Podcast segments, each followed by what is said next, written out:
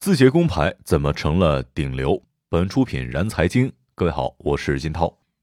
最近字节跳动的工牌成了热门梗，各种搞笑内容层出不穷。比如在银行看见一个小伙把字节跳动工牌插进了 ATM 机里面，一顿操作之后，就从 ATM 机里面取出了一万块钱。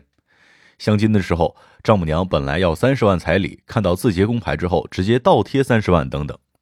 此外，还有各种的传说。比如字节工牌能够刷闸机、刷地铁，还能登机口优先登机等等，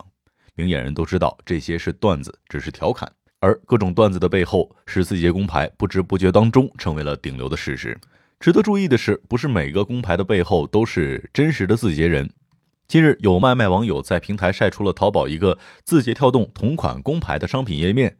数据显示，这个商品的销量已经超过了一千份，并且有网友对比了淘宝上的各大互联网公司同款工牌的销量，发现字节跳动工牌的销量是最高的。据报道，网传有人在小红书晒淘宝买的字节跳动同款工牌，还表示已经入职了字节跳动，但却忘记给名字和工号打码。最后，有字节的员工顺着网线过来，发现飞书上根本找不到这个人，因此被拆穿。假工牌能用来做什么呢？淘宝上一个制作字节跳动同款工牌的商家表示：“我们并不是印刷厂，只是最近字节工牌很火，所以就做了这个。”接触到的买家大部分是为了炫耀，也有人是为了出入方便，还有人说是工卡丢了要补办一个。对此，字节跳动官方账号字节范儿发文称：“网络上有不少一元定制字节工牌的网店都是假的，字节跳动的工牌都经过了安全加密处理，外部定制的版本无法刷进工区。”可见，购买假工牌当中，绝大部分是为了炫耀，也有部分人用于牟利。劳动法专家、中银律师事务所高级合伙人杨宝全表示，在一些年轻人看来，大厂工牌隐藏的信息很多，比如说社会地位、收入以及素质较高的交际圈等等。此外，还可能意味着一些隐性福利，比如免费丰盛的午餐，这些都是大厂工牌所引发的热议的原因。如果定做大厂工牌纯属为了娱乐，对公司没有伤害性的话，那么这种行为并不违法。如果利用定做的高仿工牌，假冒公司职员身份去骗一些合作优惠、实际利益，或者说做一些有悖公序良俗的事情，这样做对公司是有害的，也是违法的。每一个在小红书上冲过浪的人，大概都看到过字节跳动实习、字节跳动面试、我为什么从字节跳动离职、双非二本的字节跳动实习体验。九五后入职字节跳动三年，我的成功简历经验分享等内容。作为笔记封面的，还大概率都是字节跳动的工牌照。字节跳动作为当前互联网公司的当红炸子鸡，流量效应明显。同时，字节跳动的工牌照片选择范围极大，并不是呆板的工作照，而是可以自主选择喜欢的生活照。所以，很多不敢发朋友圈的照片都印在了工牌上。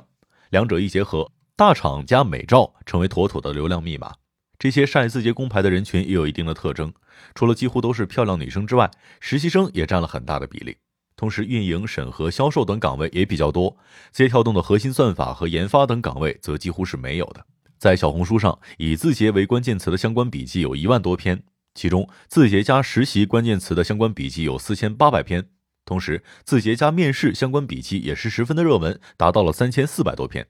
在岗位方面，字节跳动是以算法起家的，所以算法相关的技术团队，比如算法平台组、技术组、垂直产品组是最核心的部门。其次还有产品运营和用户增长团队，这些部门的工作强度也会比较高。比如在字节算法的星星表示，工作节奏非常的快，非常紧凑，经常做完一个项目或者这个项目还在收尾，就要想下一个项目了，上班就处于高速的运转当中，没有时间想其他的，做其他的。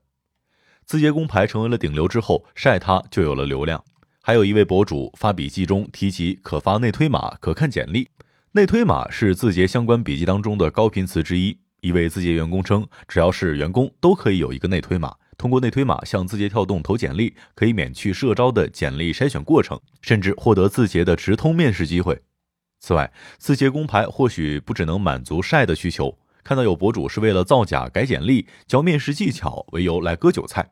我们还经常留意到，利用内推改简历、教面试技巧牟利的方式，在二零二零年九月就曾经被曝光过。当时有报道指出，字节员工在闲鱼卖内推名额，甚至推出改简历、面试付费辅导等一条龙服务。但目前并未在小红书上发现此类收费博主，只是在闲鱼上提供改简历、面试付费辅导服务的情况仍然存在。